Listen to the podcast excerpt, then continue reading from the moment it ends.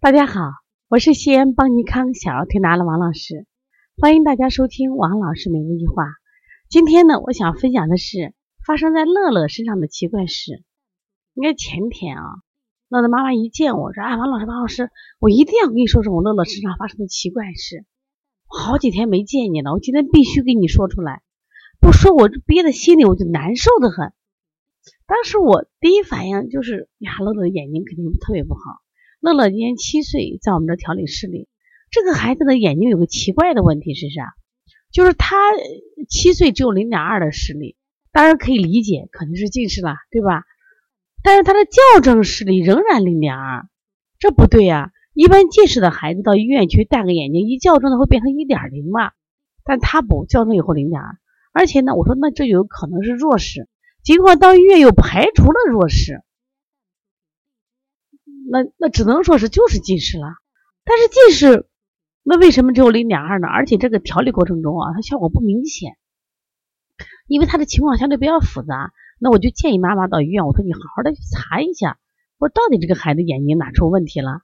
所以他一见我这样一说，我以为有了什么样的就是新发现，或者是一个特殊的这种什么情况，我就听妈妈细细给我讲。他王老师，我后来找了好多人。后来找到我，就我们西安啊，第四军医大学一个很有名的眼科大夫。这个大夫专门是给空军啊，就呃验空军的这些呃士兵们去看眼睛的。然后找到他以后呢，他说呢，给这个孩子先聊天聊了一个多小时。他说前半场我还伴随着，但是聊着聊着孩子哭，我也哭。后来医生叫我出去了。那么在这个情况下呢，我说你什么原因哭？他有一个例子。他我都觉得八百年前的事，啥时候我都不记得的事情。结果我的女儿给人大夫说的时候，一边说一边哭，就说反正就三四岁的时候，有一次我逼他写作业，写字儿写不好，爸爸操，我也操了，你知道吧？当时就写到可能夜里十二点。那孩子说这个事的时候，孩子很委屈，而且表达的很清楚。然后我一想，哎呀，原来在孩子的心里有这样一个结在那边。当时我忍不住也哭了，也是。然后医生就把我。支出去了，这后半场说什么我不了解，但是跟医生聊完一个多小时以后呢，去检查了一下视力，嗯，零点八没有问题，一点零虽然有错，但基本上也看完了。就是当时就好奇怪，因为在见这个医生之前刚查过视力，查过视力就是零点二，矫正后仍然零点二，可是就给这医生聊了个天以后，竟然就变成了零点八。然后呢，一点零也能看，只是错了一两三个。你说这奇怪不奇怪？我说奇怪。你说这是不是奇迹？我说是奇迹。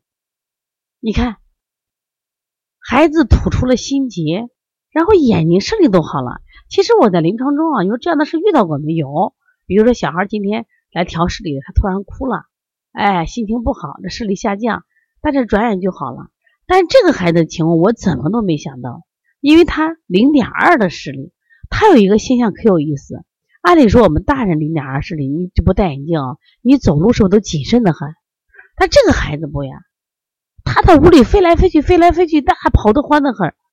那我都感觉，我说你这不像那种这种高度近视的人吗？啊，但是就奇怪的很嘛，他测试里就是看不见怎么就看不见嘛？那经过一小时的这种心理疏导，哎，这个孩子看到了。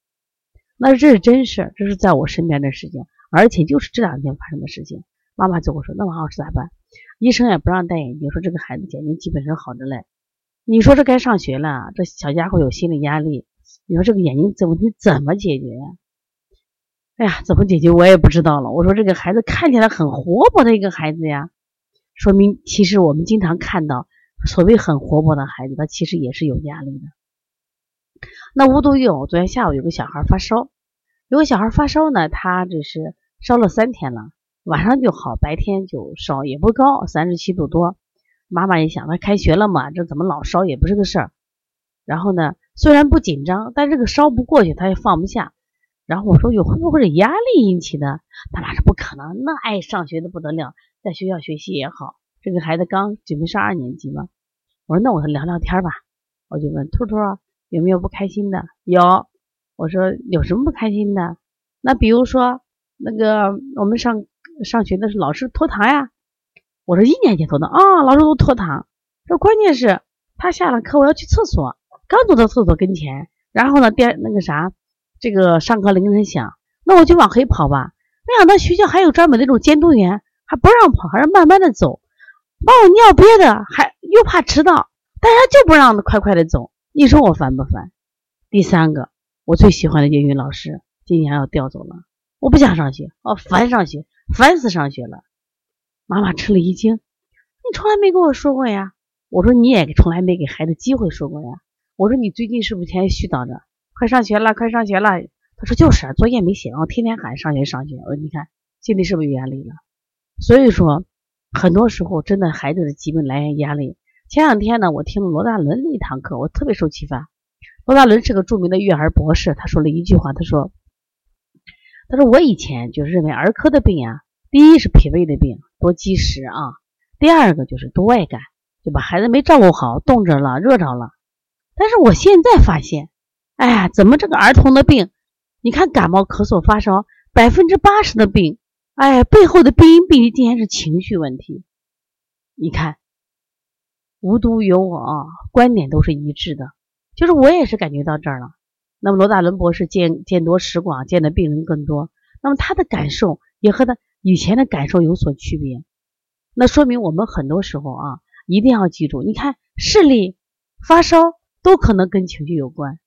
今天发生在乐乐的身上的奇怪是，那你孩子有没有？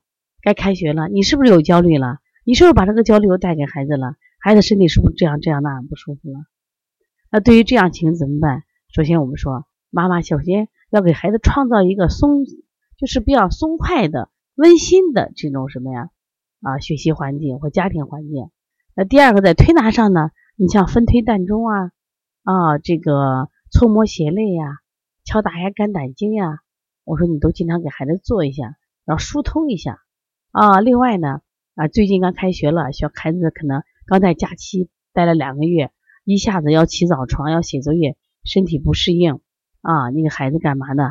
就是可以这个给他吃点什么呀？喝点这个生麦芽啊，喝喝点这个呃那个黄花菜黄花菜水，这都是什么呀？帮他解郁的，让他开心的啊，开心的。